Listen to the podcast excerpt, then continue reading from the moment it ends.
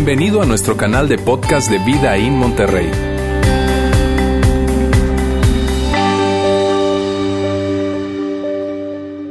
Hola, ¿cómo están? Estamos en medio de esta serie Lo que te hace feliz y esta es la tercera semana que tenemos esta serie. Es una serie que nosotros hemos dicho y lo hemos dicho cada domingo que, que nos parece muy, muy relevante porque todos, todos, todos, todos queremos ser felices. Independientemente de cuál sea tu, historia de fe o tu historia de iglesia, si vienes de una iglesia cristiana, de una iglesia católica, si vienes de, una iglesia o de un templo judío, si vienes de, alguna historia tal vez de, mucha duda con respecto a Dios o, o, o definitivamente no creer en Dios, en fin, todos, todos tenemos en común esto de que queremos ser felices. Y es lo que hemos estado hablando en esta serie. A mí me encanta la forma como lo hemos hablado porque, porque me parece que es una manera muy amplia en la forma en cómo se ha venido abordando esta serie y lo que falta todavía, porque todavía falta, pero estamos hablando acerca de felicidad y nos tiene felices hablar de felicidad. Bien, hemos, una de las cosas que hemos dicho es que la felicidad no, no tiene tanto que ver con un tema de algo, sino más bien tiene que ver con alguien. No se trata de algo, se trata de alguien. Hemos hablado acerca de que la felicidad no se trata de cosas, se trata de personas. Y algo que hemos dicho y que hemos repetido y que definitivamente seguiremos repitiendo es el hecho de que la felicidad, esto de la felicidad, miren bien, está totalmente conectada con nuestras relaciones. La semana pasada hablábamos acerca de Jesús y, leíamos juntos ese mensaje extraordinario de Jesús, el experto en felicidad, hablándonos de una manera súper amplia y súper profunda acerca de la felicidad. Y lo que veíamos en esta, en esta exposición que Jesús hacía hablándonos de felicidad era, y, y la conclusión a la que llegábamos era esta, que la felicidad no es algo que esté accesible de forma inmediata. La felicidad no se trata de algo que tú vas a comprar y te la van a dar, o que te vas a tomar una capsulita, o que vas a hacer algo para poder tenerla. No, lo que veíamos era que la felicidad es el resultado de algo. La felicidad es un desenlace, que con respecto a la felicidad se trata de sembrar, sembrar, sembrar, sembrar, y entonces luego voy a poder tener esto. Se trata de hacer algo hoy para poder obtener algo después, y eso veíamos acerca de la felicidad. Y era tan importante hablar acerca de esto porque muchas veces probablemente hemos sido bombardeados con ese tipo de mensajes que nos dicen, o, mensajes de, cualquier forma de la cultura, de los medios, de personas que nos dicen que, que para ser feliz tú tienes que decidir ser feliz. Pero entendíamos que la felicidad es algo mucho más profundo que decidir ser feliz. Esa felicidad que es real, que es completa, que es amplia. Y hemos hablado acerca de esto en esta serie. Ahora, hoy yo quiero hablarles acerca de algo que Lauro mencionó al inicio de esta serie. Algo que Lauro nos decía que todas las personas felices tienen esto y que las que no son felices no lo tienen. De hecho, me emociona mucho hablar acerca de esto porque la palabra que te voy a decir en un momento es, es, es una palabra central cuando estamos hablando de felicidad. Cuando estamos hablando de felicidad, esta palabra es sumamente importante, central. Y estoy hablando acerca de la paz, de paz. Sabes, una persona puede tener todo lo que quiera, pero si no tiene paz, no es feliz. Pero también ocurre lo contrario. Una persona le pueden faltar tantas cosas, pero si tiene paz, es una persona feliz. Así es que puede que tú tengas que seas rico, puede que seas pobre, puede que seas clase media, puede que seas clase alta, puede que seas joven o puede que seas un poquitico mayorcito, ¿verdad? Puede que seas extrovertido, puede que seas introvertido, puede que seas de una forma u otra, pero cuando tú tratas de conectar la razón de por qué algunas personas son felices y tratas de conectarla con el tema de riquezas o de dinero o de alguna condición en particular, sabes, va a ser difícil poder conectarlo, porque lo que nosotros hemos visto y lo que estamos descubriendo es que definitivamente cuando ves diferentes personas felices, lo que une esas personas felices es la paz. La paz. Paz es ese elemento central que hace que una persona sea feliz. Y tú puedes tener muchísimas cosas, pero si no tienes paz, no eres feliz. Pero también lo contrario, puede que te falten muchísimas cosas, pero si tienes paz, eres feliz. Y eso es tan increíble. Yo hoy, ¿sabes? Eh, hoy Normalmente yo me preparo toda la semana para poder estar acá con ustedes y poder entregar un mensaje que, sea relevante para nosotros. El domingo es un, tema, un tiempo en el que yo estoy, en la mañana me refiero, tomo para, para repasar algo de repente o para orar también y definitivamente para orar por ustedes porque Son tan terribles todos ustedes. Pero, eh, pero bueno, tomo tiempo para, para, para, orar, en fin. Y hoy, pero hoy empecé a reflexionar lo, lo, que no hago normalmente, ¿verdad? En lo que iba a hablar, pero de una manera diferente. Lo hago, pero no, no, hoy lo hice de una forma diferente. Y mira, recordé algo. Recordé algo que viví hace unos, no sé, veintitantos, más de veinte años, ni siquiera conocía a Sandra todavía, de hecho esta es primicia para ella, ¿verdad? Eh, eh, y, fue algo que yo viví y que tiene que ver con esto. Mira bien, tenía un amigo y estaba, eh, fuimos a una fiesta, yo me portaba bien, está bien, no me, iba a la fiesta a loquear, iba a una fiesta y me portaba bien y salimos de la fiesta y cuando salimos de la fiesta yo le pedí que me diera el ride, no tenía carro, entonces me llevó. Y cuando me lleva yo estoy llegando, eran como la una y media de la mañana, y yo le estoy diciendo a Waldo, mi amigo Waldo, le digo, oye Waldo, ay, voy a llegar y voy a dormirme feliz, voy a dormirme en paz. Y eso para él fue así como que, ¿cómo? Recuerdo claramente cómo Waldo volteó y se me quedó viendo y me dijo, ¿de verdad? Sí, feliz, en paz. Y esto fue lo que literalmente me dijo Waldo, y lo quiero hacer con muchísimo respeto, pero quiero utilizar las palabras que él usó. Él dijo esto, él dijo, él dijo Roberto, yo, yo me puedo acostar con quien yo quiera, yo puedo tener el carro que quiera, puedo ir al lugar que quiera, puedo, y esto dijo, puedo beberme lo que quiera, pero decir que me voy a acostar feliz, en paz, no es algo que pueda decir. Y ese día me tocó quedarme una hora más en la madrugada explicándole por qué yo era feliz. Pero bueno, este, ahora, el punto, el punto es este, ¿sabes? Y yo quiero que estemos muy atentos con esto, porque yo sé que tú quieres ser feliz y yo quiero ser feliz también. Todos queremos ser felices. Pero el punto es, si perseguimos la felicidad, probablemente quedaremos en un lugar muy separado de la felicidad. Pero si perseguimos la paz, vamos a conseguir entonces la felicidad. Porque quien tiene paz es una persona feliz y quien no la tiene no lo será. ¡Wow! Y eso es lo que vamos a hablar hoy, ¿sabes? Hoy estaremos hablando acerca de esto y lo que, lo que hemos descubierto es esto, lo que hemos hablado es esto, que las personas felices normalmente tienen paz en tres diferentes niveles. Tienen paz en primer lugar, tienen paz consigo mismos. Son personas que son felices consigo mismos. Ellos se sienten tan felices con ellos mismos, se sienten tan, pero tan felices. Y mira, puede que no tengan el mismo carro que tú tienes.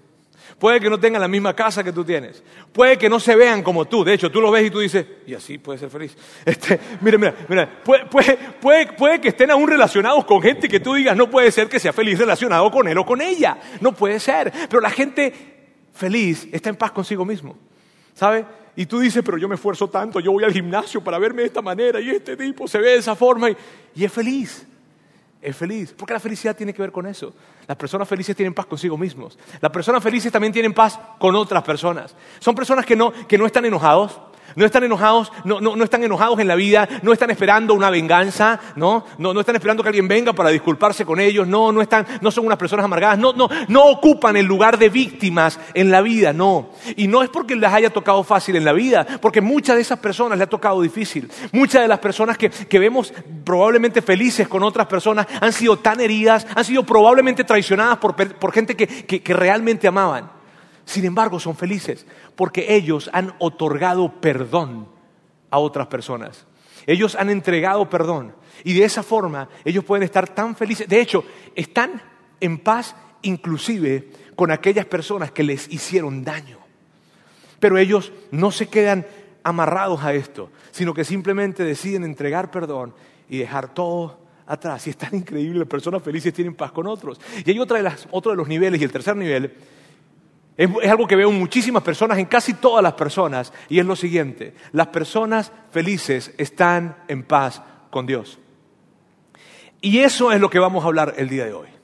Lo que vamos a, profundizar es hablar de esta paz con Dios, de lo que significa esta paz con Dios. Y amigos, miren bien, este término de paz con Dios y este concepto de paz con Dios es tan grande, es tan importante es tan básico, es tan amplio, es tan filosófico, es tan teológico. Yo sé que estoy utilizando palabras que tú, ay, me asustan esas palabras probablemente, pero yo necesito hacerte entender esto, necesito hacerte entender y necesito explicarme de la forma, de la mejor forma posible para decirte, mira, toda tu vida, toda mi vida la construimos sobre esta realidad.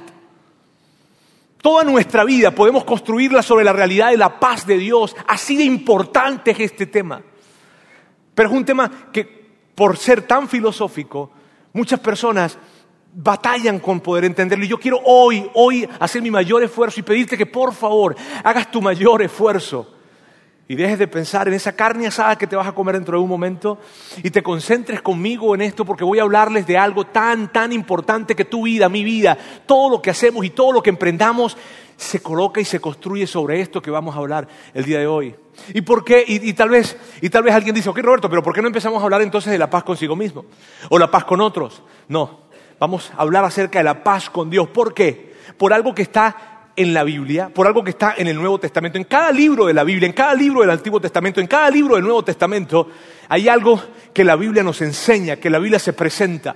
Y es lo siguiente. La paz con Dios pavimenta el camino para tener paz con nosotros mismos. Y la paz con Dios nos equipa para tener paz con otros. Entonces, con esto lo que les quiero decir es lo siguiente. Una vez que tú y yo emprendemos un camino de paz con Dios, llegamos a tener paz con nosotros mismos y llegamos a tener paz con otras personas. Por eso hablamos de la paz con Dios. Y permíteme explicarte esto con respecto a pavimentar el camino para tener paz con nosotros mismos. Si tú, si tú no tienes paz contigo mismo, si tú de alguna manera no te sientes en paz contigo mismo, muy probablemente es por algo que está en tu pasado. Es por algo que viviste, algo que hiciste, algo que dejaste de hacer, algo que permitiste, por algo, algo en tu pasado. Y cada vez que pasa el tiempo, ese pensamiento sigue presente. Y mira bien, puede, puede, que te hayas mudado de ciudad, mudado de país, pero eso va contigo. Puede inclusive que hayas pasado a siguientes etapas en la vida y que eso pasó y eso sucedió hace tanto, tanto tiempo, pero eso te acompaña. E inclusive hay momentos en los que probablemente te sientes tan feliz o tan satisfecho, tan realizado, y de repente ese pensamiento llega para robarte el momento que estás teniendo. Porque llega como para acusarte, para recordarte, sí, pero recuerda que tú hiciste esto. Y esa es la razón por la que no estamos en paz con nosotros mismos. Pero entonces, Tú decidiste acercarte a Dios. Tú decidiste dar pasos con Dios porque quieres estar en paz con Dios, quieres hacer las paces con Dios. Y cuando empezaste a acercarte a Él, Dios te dice, ven, ven, ven. Yo quiero que veamos este episodio en tu vida. Y tal vez tú le dices, no, Dios, si ando justamente huyendo de ese episodio. No, Dios, no, no. Y Él te dice, ven, yo quiero que veamos este episodio. No, no, es que me, avergüenza tan solo verlo contigo, me avergüenza tan solo hablarlo contigo. Y Dios te dice, no, necesito que tú y yo lo veamos porque yo necesito que tú sepas que yo te perdono. Yo necesito que tú y yo sepas que cuando yo te perdono, yo no te perdono en términos generales, yo te perdono aún de eso que tanto te avergüenza. Y yo quiero que sepas que esto ya está pagado. Y cuando tú empiezas a acercarte a Dios, porque acercarse a Dios significa eso. Acercarse a Dios significa que, tú te encuentras con su perdón. Acercarse a Dios significa que de repente ahora empiezas a ver hacia atrás y aún esas cosas tan terribles que tanto te avergüenzan, te das cuenta que Dios te las perdona. Y que tú dices, pero esto lo hice, yo lo hice con conciencia, yo tengo que reconocerlo, sí, yo lo sé. Te dice Dios, pero yo te perdono. y esa paz, ¿sabes lo que hace nosotros? Que entonces nos lleva a entender esto. Si Dios que es un Dios perfecto, me perdona. ¿Quién soy yo para no perdonarme a mí mismo? Y entonces pavimenta el camino para estar en paz con nosotros mismos. Por eso decimos que la paz con Dios hace posible esto. Ahora, por otra parte, esto de equiparnos para estar en paz con otros. ¿Por qué? Mira, la ética de comportamiento central o principal de todo el Nuevo Testamento es la siguiente debo darle a otras personas lo que yo recibí de parte de Dios a través de su Hijo Jesús. ¿Y qué fue lo que yo recibí de Dios a través de su Hijo Jesús? Amor y perdón.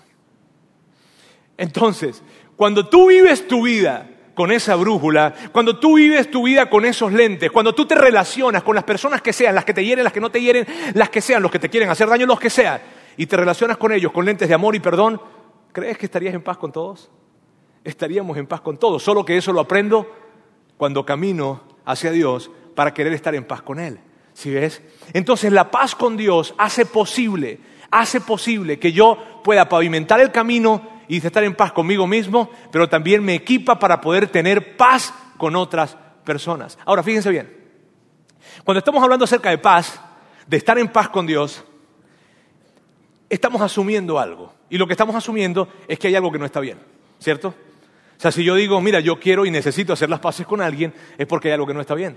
Entonces estamos asumiendo, asumiendo que hay un conflicto. Cuando decimos estar en paz con Dios, y es un término que tú has escuchado, y es un término que yo he escuchado, y es un término que probablemente hemos hablado, y, mira, y, y, hay algo que, y que probablemente en tu corazón, de alguna forma, porque mira bien, mira bien, independientemente de que tú estés el día de hoy aquí porque te engañaron, ¿Está? ¿Está bien? Porque sí, como no parece una iglesia afuera, pues yo me meto entonces. Y te engañaron, ¿verdad? Y, estás aquí por esa razón. Independientemente de que tú estés aquí por eso, yo estoy súper feliz de que tú estés acá. Mira bien, hay algo dentro de ti. En algún momento de tu vida lo dijiste, en algún momento de tu vida lo pensaste.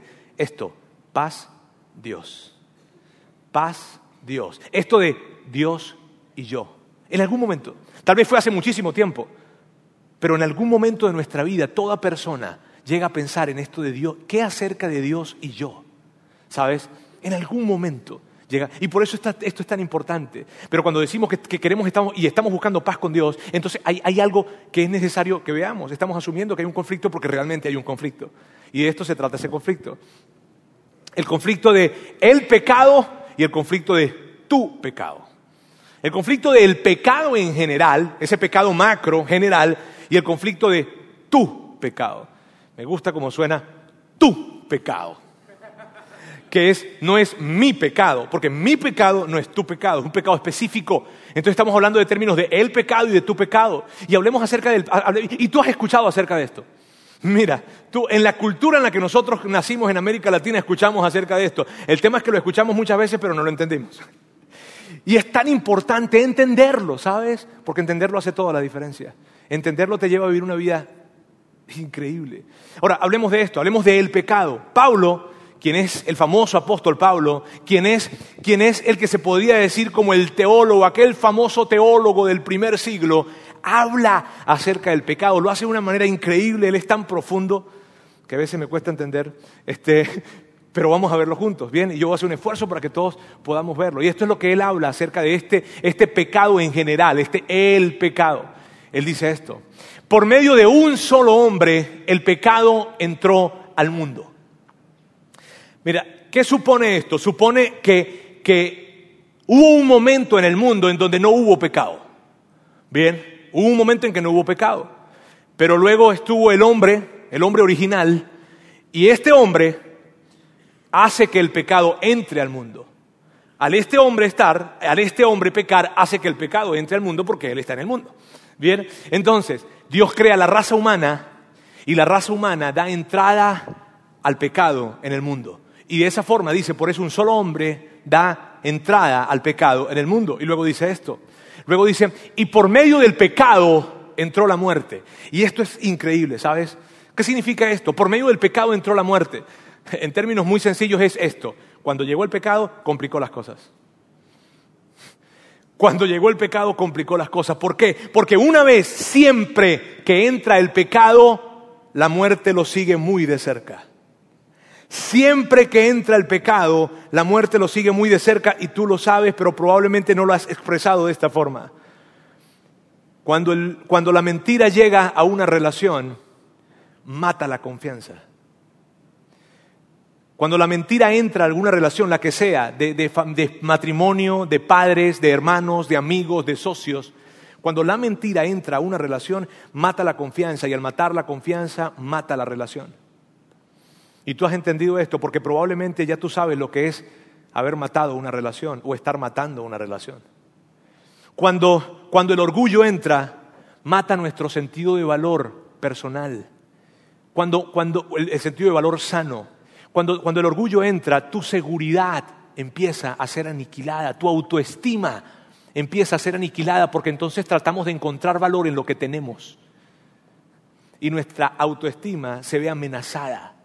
Cuando entra la irresponsabilidad en el trabajo, entonces la relación con mi jefe empieza a morir.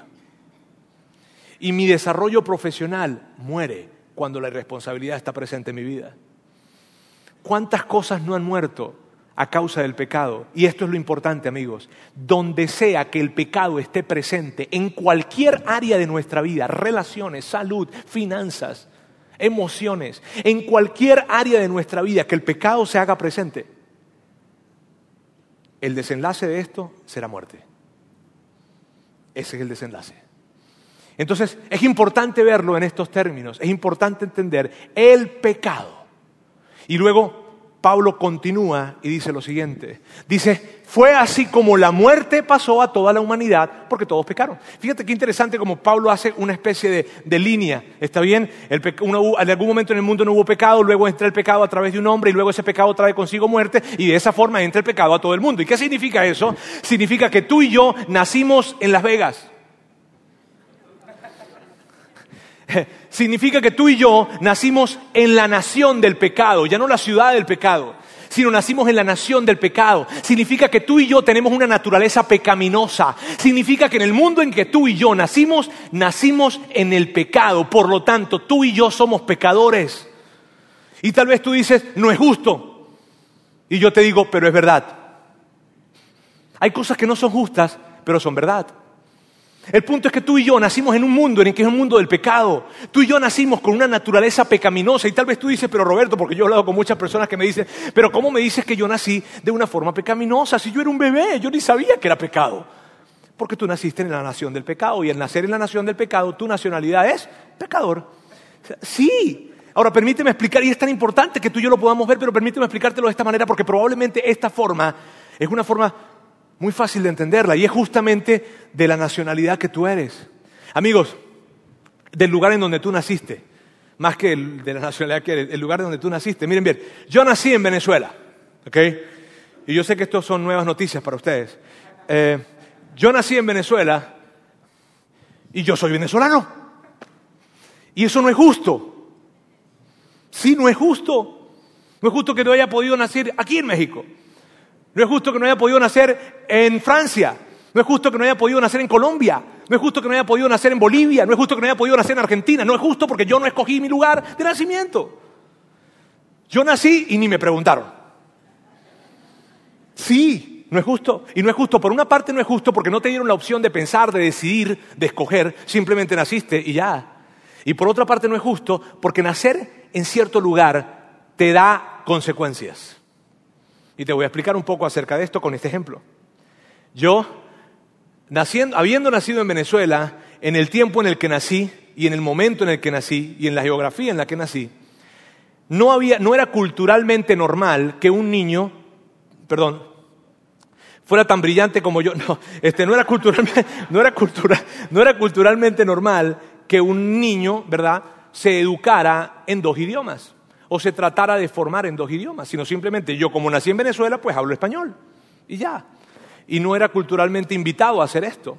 Por lo tanto, el único idioma que yo hablo bien, bueno, y algunas veces no tan bien, ¿verdad?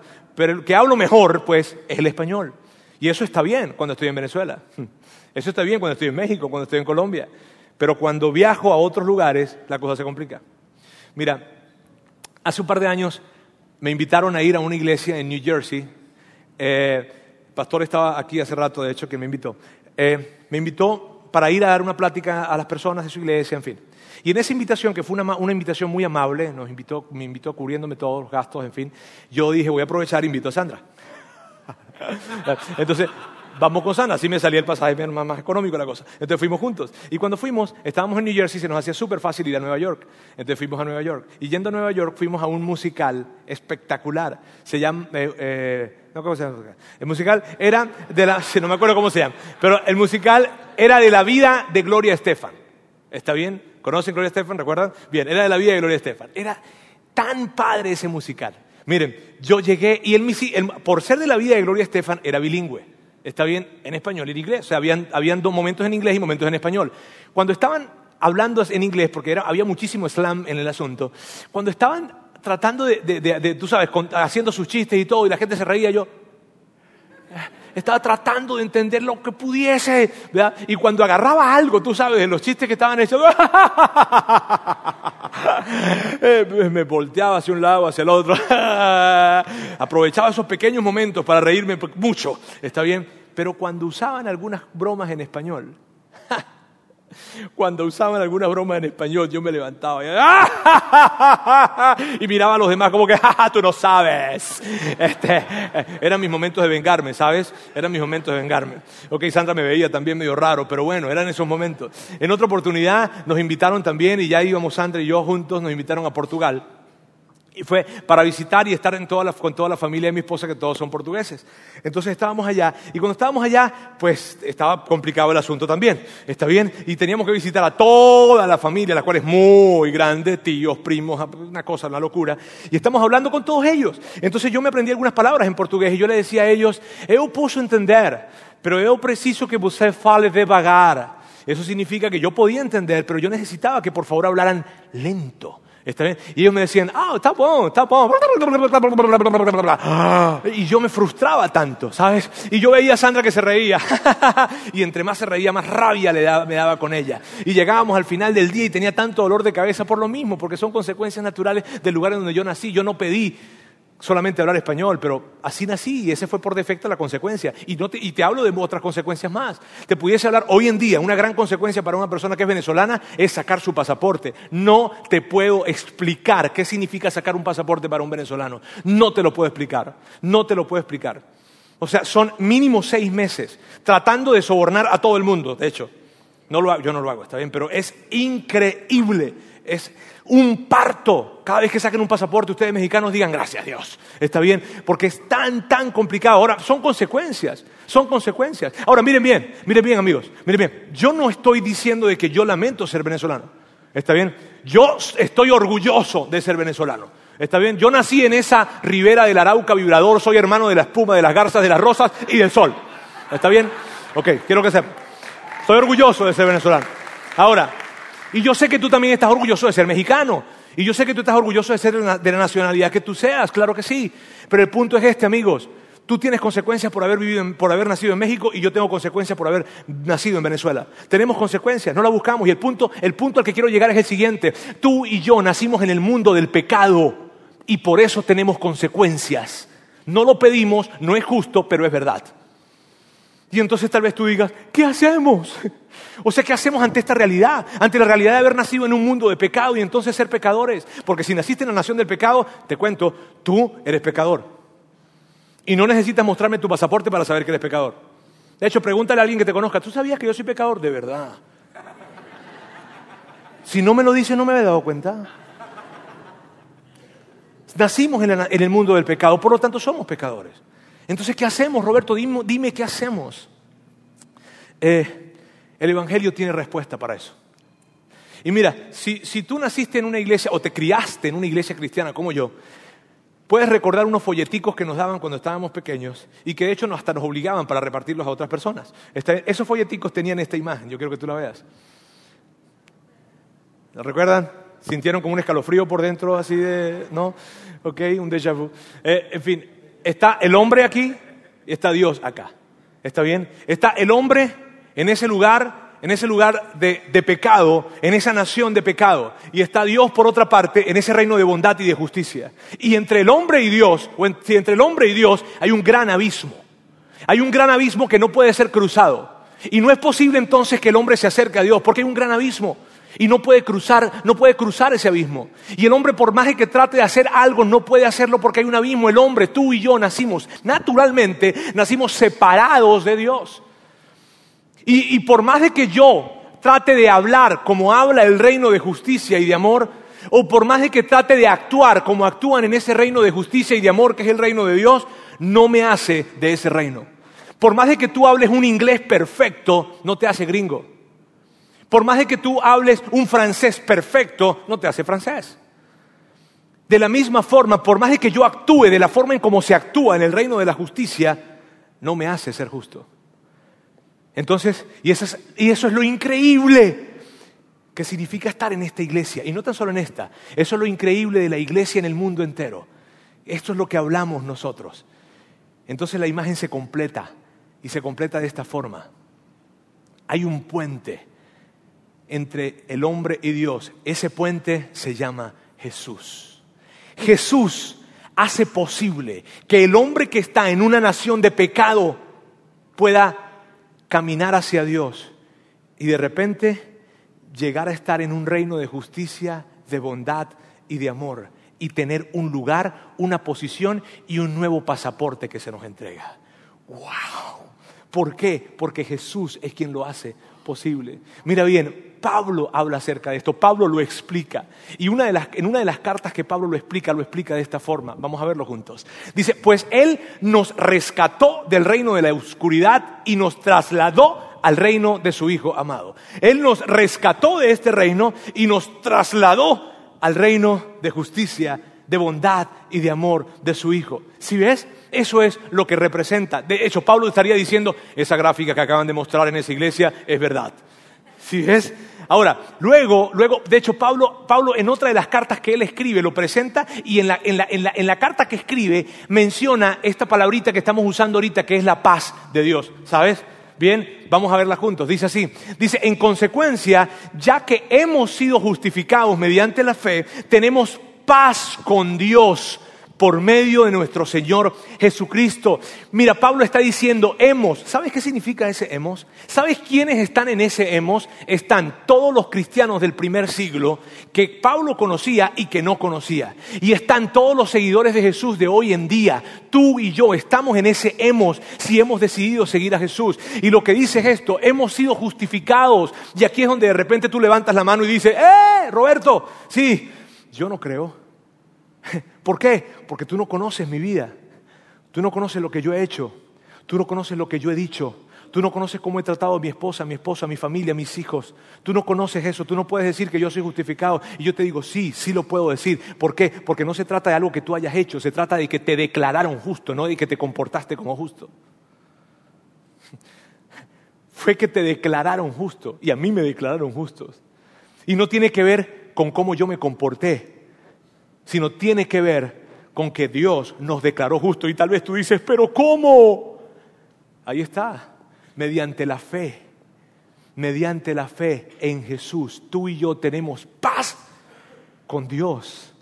Así, no por tu comportamiento, no por lo que haces, por lo que dices, por lo que piensas, sino por la fe en Jesús. Y esto es tan, tan, tan poderoso, por favor el primer paso, el primer paso para estar en paz con Dios. Y yo sé que tú has pensado en esto. Yo sé que tú quieres estar en paz con Dios y has querido de alguna manera estar seguro de esto. Y el primer paso para estar en paz con Dios tiene que ver con esto, amigos. La paz con Dios empieza con la fe en Jesucristo.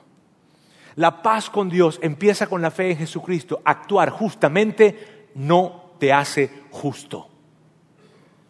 Creer en Jesús te hace justo. Es increíble esto. Ahora, vayamos al siguiente elemento, que yo sé que a lo mejor te gusta mucho hablar del pecado, pero probablemente no te guste mucho hablar de tu pecado. Bien, conflicto era la otra parte, era tu pecado. Y una de las formas en que yo puedo tratar de explicar esto, pienso que es la mejor forma de hecho de explicarla, es con nuestra familia. Es a través de nuestra familia. Recuerda, por favor, cuando tú eras un muchacho. ¿Está bien? Cuando tú eras un chavo. Yo recuerdo que, mira, entre mis 13 y 14 años hasta mis 21 probablemente, 20, 21 años, probablemente casi 22, hubo muy poca paz entre mi papá y yo. Hubo muy poca paz entre mis padres y yo. Y probablemente a ti te pasó lo mismo, en esa edad, ¿verdad? en esa edad tan difícil probablemente. y y si tú fuiste criado por unos padres que te amaron, te tuvieron que haber dicho algunas cosas como las que yo voy a hablar en un momento. Fíjate bien, en ese momento, en ese tiempo en donde no había paz, o, esa tranquilidad, pues, entre tu papá y tú, esto es lo que tú y yo pensábamos. si nos hubiesen preguntado, ¿cuál es el problema? El problema es mi papá. El problema es mi mamá. O sea, el problema son ellos que no me dejan hacer lo que yo quiero. El problema son ellos que no me dejan ir donde yo quiero. El problema son ellos que no me dejan llegar a donde yo quiero. El problema son ellos que no, que no, que no, que no me dan, que el problema son ellos, no yo. Yo no soy el problema. El problema aquí se acabaría si ellos me dijeran sí. Pero como tú tuviste unos padres que te amaron, igual que los míos, esto es lo que los padres que aman hacen. Los padres que aman saben que, saben que que ante una situación en donde hay mucha tensión, Si ellos dijeran que sí, la tensión se acaba. Si ellos dijeran, sí, está bien, se acaba. Pero ellos saben que si nos, si nos decían que sí en ese momento, luego íbamos a tener tanto dolor. Ellos sabían que si nos decían que sí en ese momento, nos estaban preparando para el fracaso. Ellos, decían que si, ellos sabían que si nos decían que sí en ese momento, luego íbamos a regresar con dolor y muchísimo sufrimiento. Y entonces ellos pensaban y decían, si le digo que sí, me acuesto tranquilo. Si le digo que sí, ya, ya no hay tanta tensión en esta casa. Pero ¿sabes qué? Yo sé lo que va a pasar. Tú no entiendes. Y tú no lo entiendes porque, porque no lo sabes, no lo ves. Yo soy tu padre, sé lo que es mejor para ti, por lo tanto, no. Eso es lo que hacían nuestros padres. Y por eso nos decían eso. Por eso, por eso nos decían esto. En esta casa. Sí, ese movimiento estaba. En esta casa hay reglas. En esta casa hay horas de dormir. En esta casa se habla de cierta forma. En esta casa, mientras usted viva en esta casa, ¿sí? Eso lo decían nuestros padres. ¿Y por qué lo decían? Por esto, amigos. Porque su amor era demasiado fuerte para dejarse llevar por la corriente. Nos amaban tanto que no estaban dispuestos a dejarse llevar por la corriente. Y en términos de nuestro Padre Celestial, sucede igual. El amor de Dios es demasiado fuerte para dejarse llevar por la corriente. Y esta no es una analogía o una comparación que a mí se me ocurrió. Fue Jesús el quien hace el comparativo de que nuestra relación con Dios es como la de un padre a un hijo. ¿Sabes? Y Dios nos ama tanto que su amor por nosotros es tan fuerte que no se va a dejar llevar por la corriente. Y por eso Él muchas veces se acerca y nos dice así, hijo, no. ¿Sabes qué? No, esa no es la forma de llevar una relación. Esa no es la manera de llevar las finanzas. Esa no es la forma de manejar tu vida. No. Y, Él dice no, aún, aún, mira bien, Él nos dice que no. Y su, conversación es esta.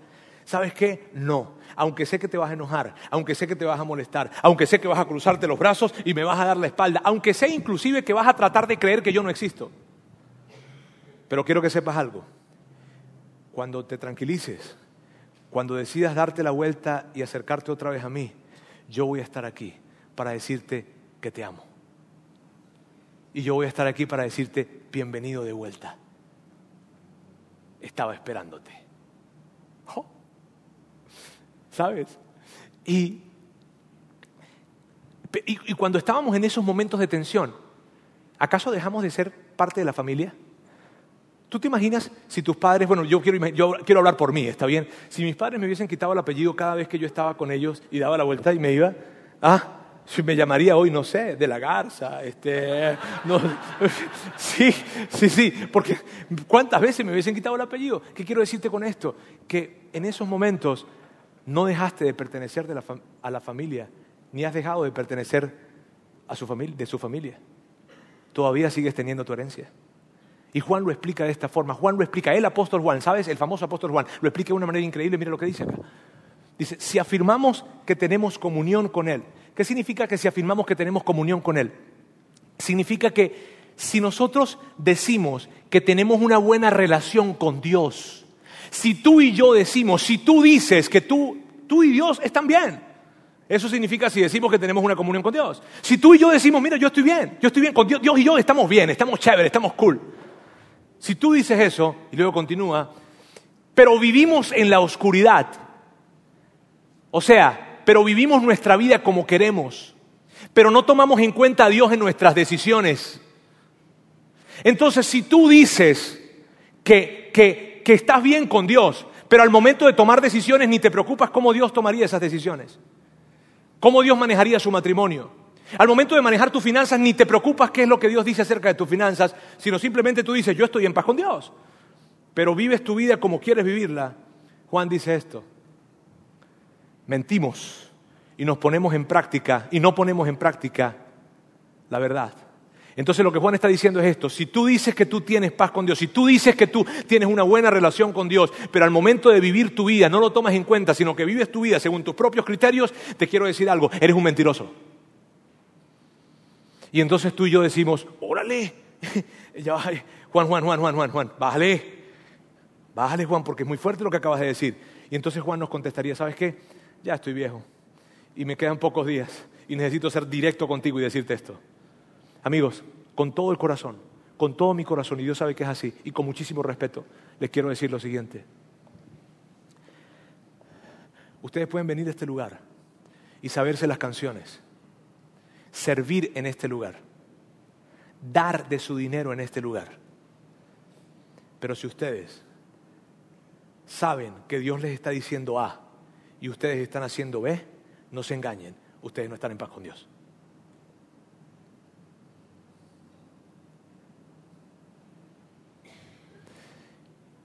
Y luego Juan sube el tono. Y tal vez tú dices, ¿qué? Sube el tono. ¿Acaso se puede hablar más fuerte? Y esto es lo que dice Juan. Si alguien afirma, yo amo a Dios, pero odia a su hermano, es un mentiroso. Pues el que no ama a su hermano, a quien ha visto, no puede amar a Dios, a quien no ha visto.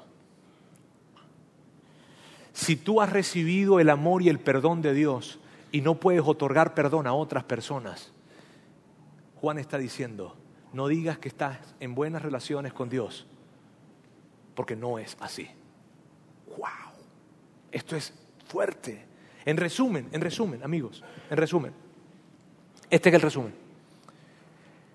Cuando tú y yo caminamos hacia Dios, queriendo hacer las paces con Dios y buscando la paz con Dios, entonces permitimos y pavimentamos el camino para poder estar en paz con nosotros mismos.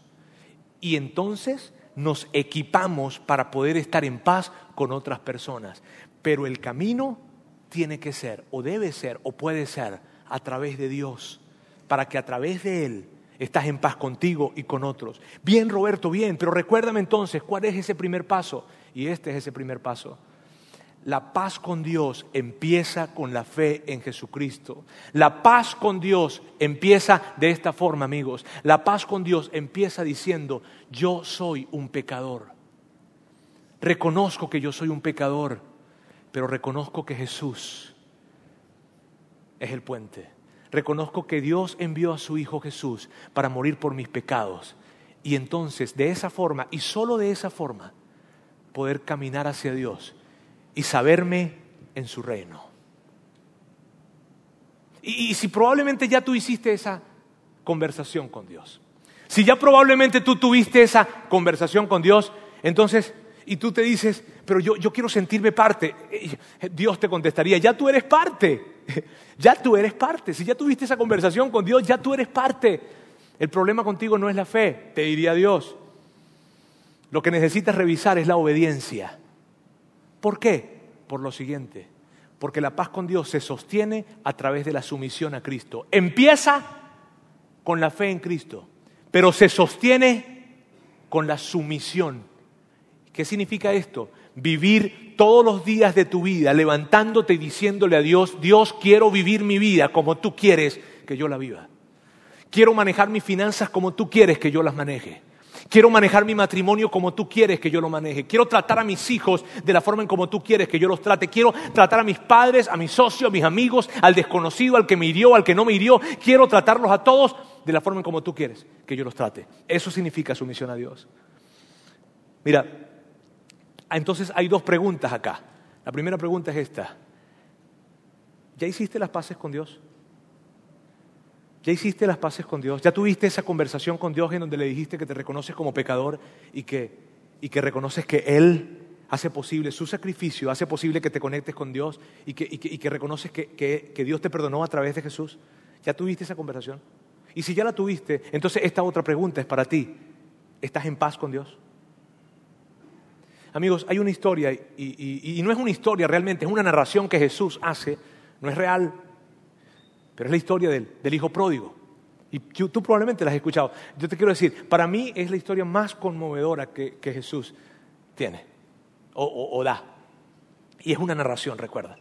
Pero en esta historia se trata de un hijo que decide alejarse, de un hijo que decidió dejar de ser hijo, de un hijo que le dijo, papá, gracias, pero yo me voy, de un hijo que dijo, adiós, y se fue. Pero también es la historia de un padre, de un padre que aunque su hijo decidió dejar de llamarse hijo, él no ha decidido dejar de ser su padre.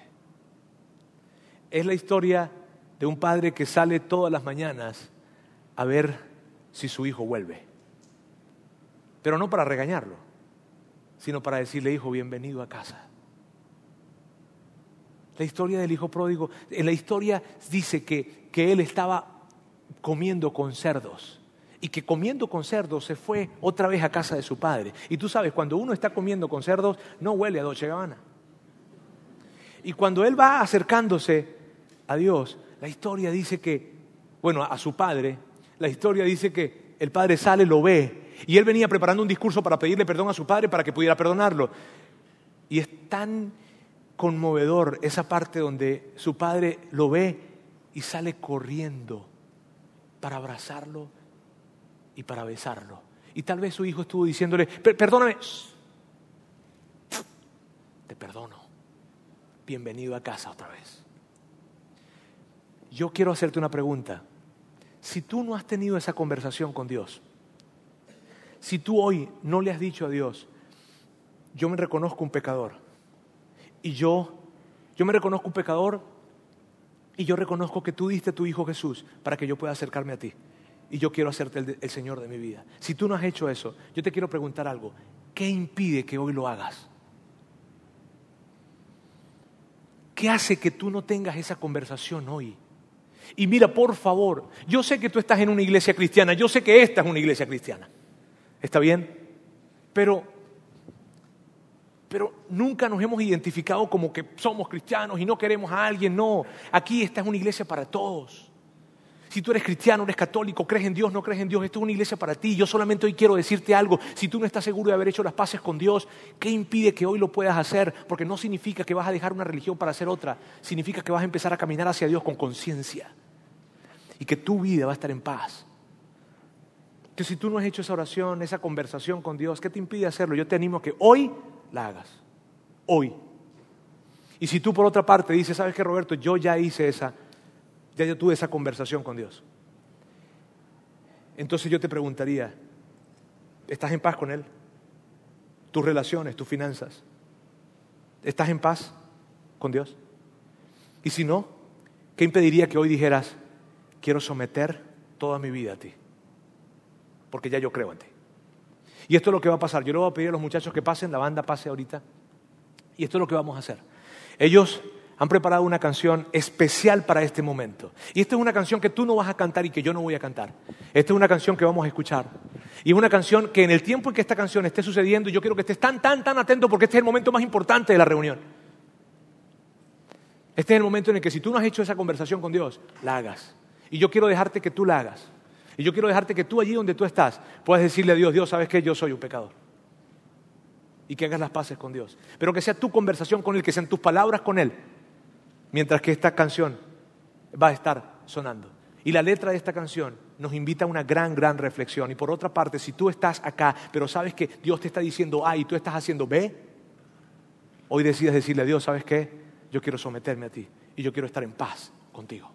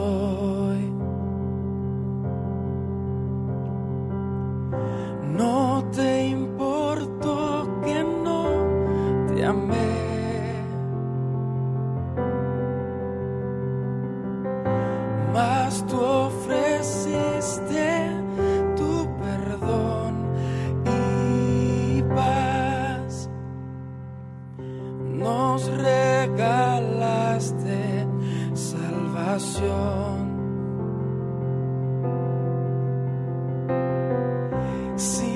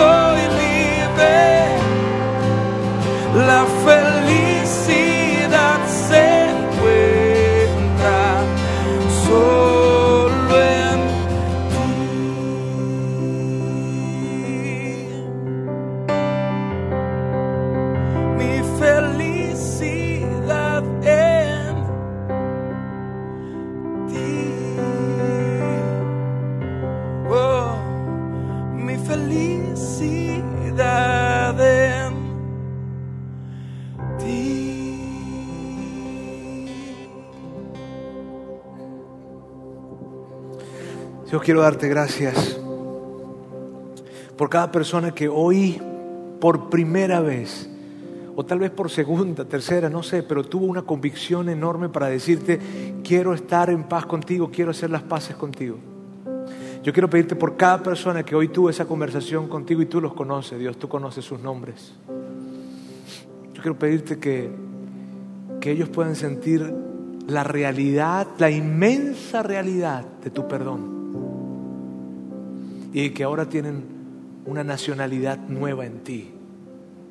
Y yo quiero pedirte por aquellas personas que han dicho, yo, yo no tenía problema con creer en ti,